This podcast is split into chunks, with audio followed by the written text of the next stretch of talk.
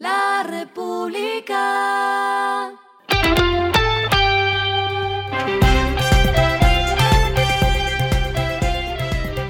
Al final de la jornada, esto es lo que debes saber sobre el comportamiento de los negocios, las finanzas y la economía.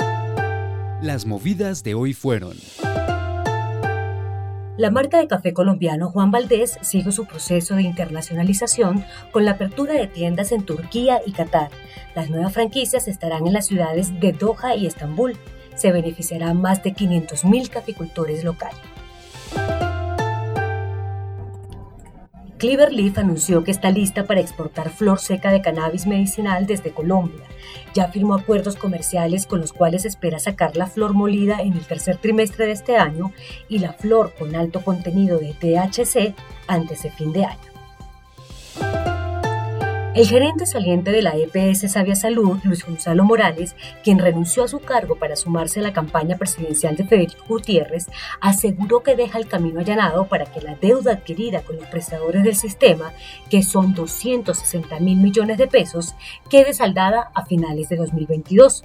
Lo hará a través de una capitalización con los socios actuales de alrededor de 120 mil millones de pesos y están a la espera de la aprobación de una emisión de bonos convertibles en acciones por 200 mil millones de pesos. Lo que está pasando con su dinero. Dando es el nuevo jugador fintech que llega al mercado de las libranzas. Su modelo de negocio ofrece un servicio en línea intuitivo a través de su página web para originar préstamos de consumo en tiempo real y sin sucursales físicas.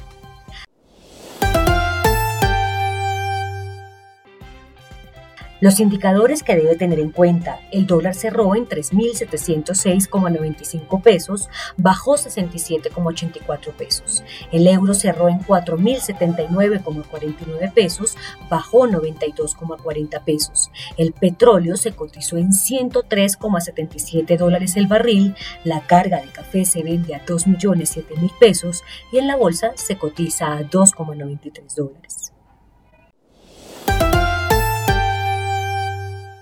Lo clave en el día. Más proyectos para las energías limpias. Empresas Públicas de Medellín anunció que inició la publicación de los procesos de contratación para la construcción del Parque Solar Fotovoltaico Tepuy en el municipio de La Dorada Caldas, como parte de su estrategia para contribuir a la transición energética del país. Los pliegos para el proyecto de interventoría para parques solares fotovoltaicos se podrán comprar según lo anunciado hasta este jueves 7 de abril, con fecha límite para la entrega de ofertas el lunes 2 de mayo a esta hora en el mundo.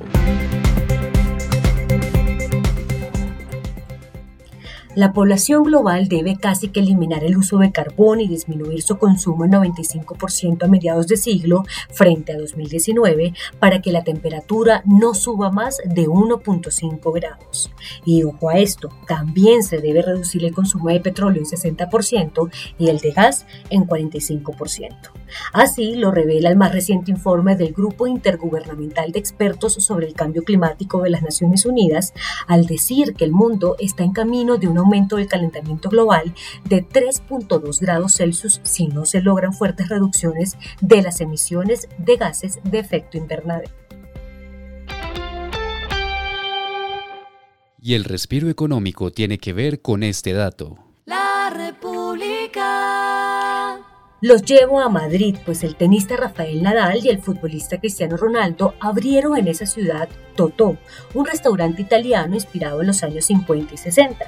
El local de 500 metros cuadrados ya se ha convertido en un referente de restauración española gracias a su cocina totalmente mediterránea. La República. Y finalizamos con el editorial de mañana, una inflación del doble de la meta para este año. Terminado el primer trimestre, la variación de los precios se convierte en el dolor de cabeza de la economía y amenaza con extenderse lo que resta del año, dañando las metas del emisor. Esto fue Regresando a casa con Vanessa Pérez.